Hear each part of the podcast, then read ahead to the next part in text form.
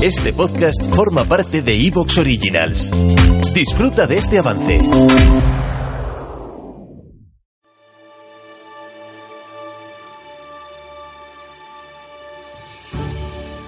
El gesto de alzar el brazo derecho recto, un poco más alto que la cabeza y con la palma extendida hacia abajo lo has visto muchas veces.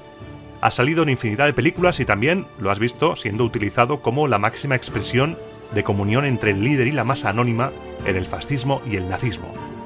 El llamado saludo romano. Pero, ¿es realmente romano? Hoy, en Roma Eterna, analizaremos con la mayor profundidad posible el saludo romano para intentar descubrir su origen y cómo se convirtió en lo que ha acabado siendo actualmente. Coge un tupper con comida suficiente como para viajar por varios siglos, que comenzamos.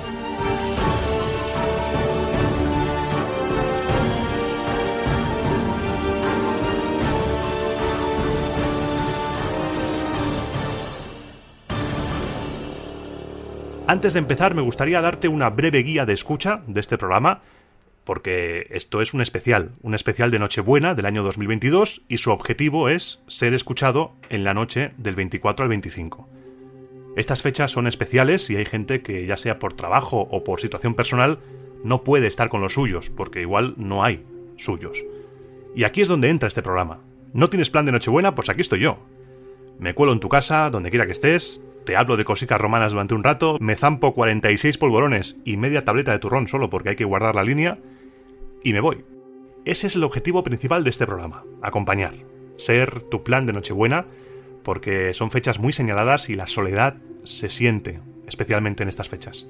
Pero también lo puedes escuchar cuando quieras. Yo lo saco en horario de mañana, en horario español de mañana, porque así te puedes combinar como tú quieras. Quizá tienes lío luego y no puedes escucharlo, y así tienes un momento de relax antes de todo el caos.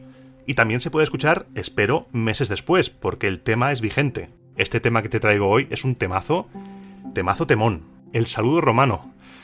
Complicado. Al mencionarlo es inevitable que nuestra cabeza piense automáticamente en los dictadores de corte nazi fascista del siglo XX. Por desgracia, estará para siempre ligado a esa ideología. Pero hoy vamos a ir más allá. De entrada no te voy a decir que el saludo romano es un saludo fascista, aunque puede que sea esa la conclusión, pero no te lo voy a decir de entrada porque para llegar a esa conclusión debemos vivir un viaje, un viaje en el tiempo, vamos a viajar a la antigüedad, vamos a, pasar por el Renacimiento, por el siglo XVIII, vamos a ir al siglo XIX, principios del XX, vamos a hablar de cine, vamos a vivir un viaje, vamos a repasar la evolución del tema y a ver a qué nos podemos agarrar. Y cuando te digo que a ver a qué nos podemos agarrar, te hablo de las fuentes, cuando hablamos de la antigüedad clásica, pero no solo de las fuentes escritas. También tenemos restos arqueológicos, relieves, pinturas, en los que puede que salga un saludo romano, o un saludo a secas, como lo voy a llamar a partir de ahora, para no liarnos. Vamos a ver si, si podemos encontrar algo. Y lo primero es las fuentes escritas, que como te digo en los programas de República, no son ni remotamente la verdad absoluta, pero es lo más cercano a ella que tenemos, aunque sean copias posteriores, aunque haya añadidos posteriores también, es lo más cercano a un escrito romano que tenemos.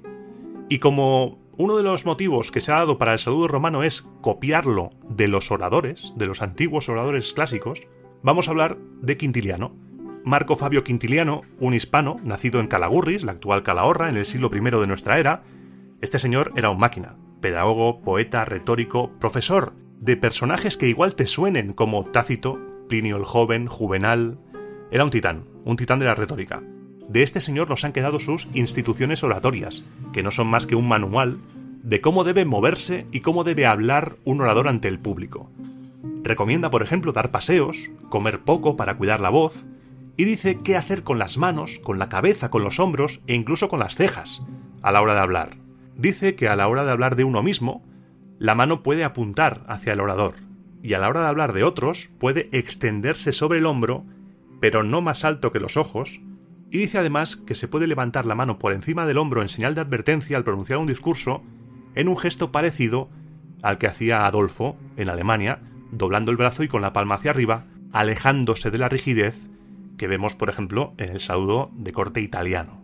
¿Pueden estas instrucciones de Quintiliano servirnos para decir ¿los romanos saludaban así a sus líderes?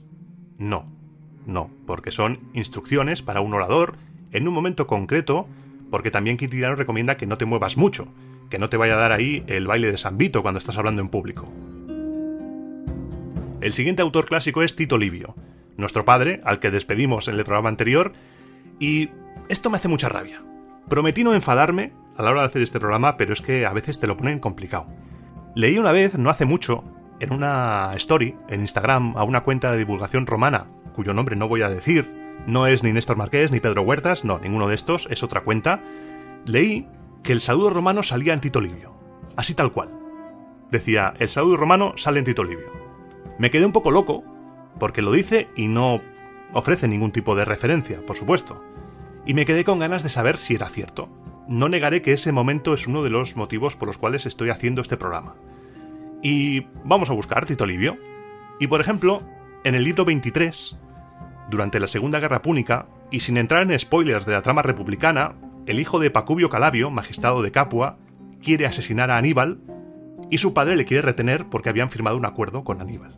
Y le dice, cito textualmente, Hijo, yo te suplico y te ruego, por todos los vínculos jurídicos que unen a los hijos con sus padres, que no pretendas hacer y sufrir todo lo que no tiene nombre ante los ojos de tu padre.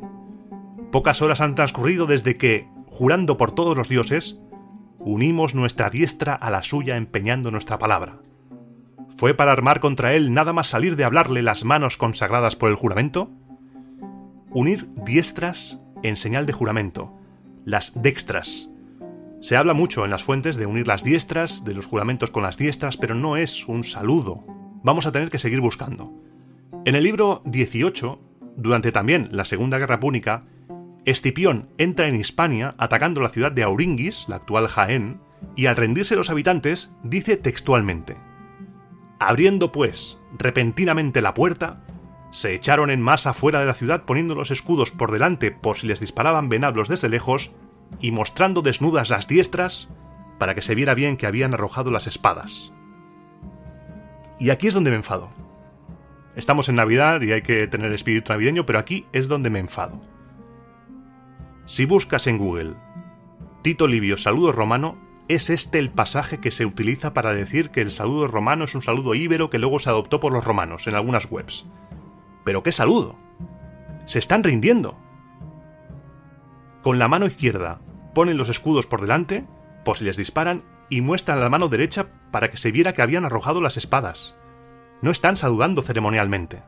Puede haber otros restos de pinturas o de cosas que puedan darnos a entender que los íberos hacían algún saludo, pero este pasaje no sirve de nada. No puedes hacer lo que hacen algunas páginas de... Son referencias no muy claras, que lo he leído y lo podrás leer si buscas Tito Livio saludo romano. No puedes decir, es una referencia no muy clara, es que no es una referencia. Cuando divulgamos tenemos una responsabilidad enorme. No somos conscientes a veces.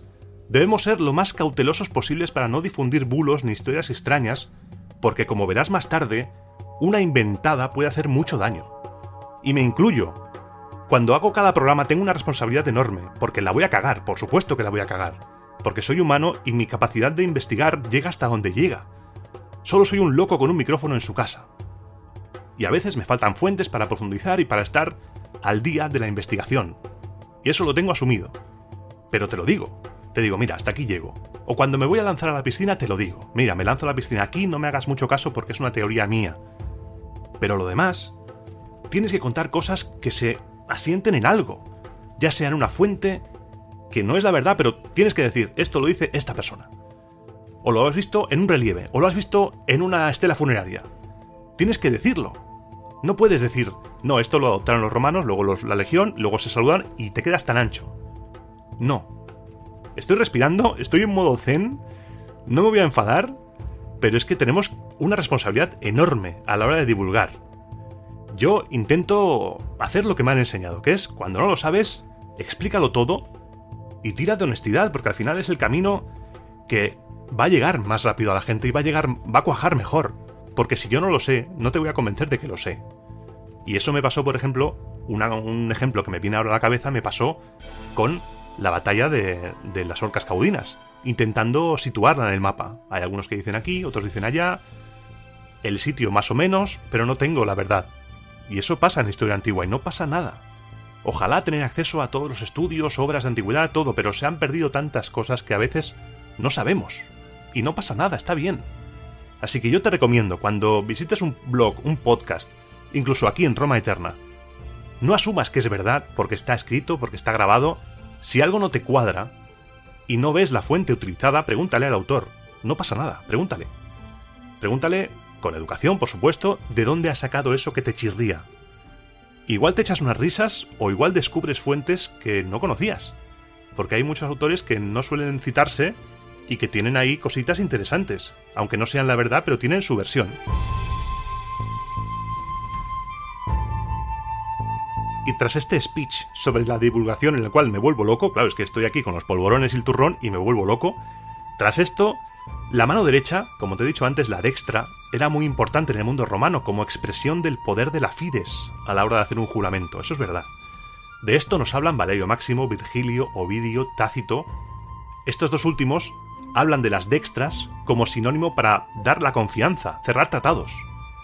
Pero las manos no solo se utilizaban para estrecharlas y cerrar acuerdos, también se alzaban al cielo en señal de plegaria a los dioses.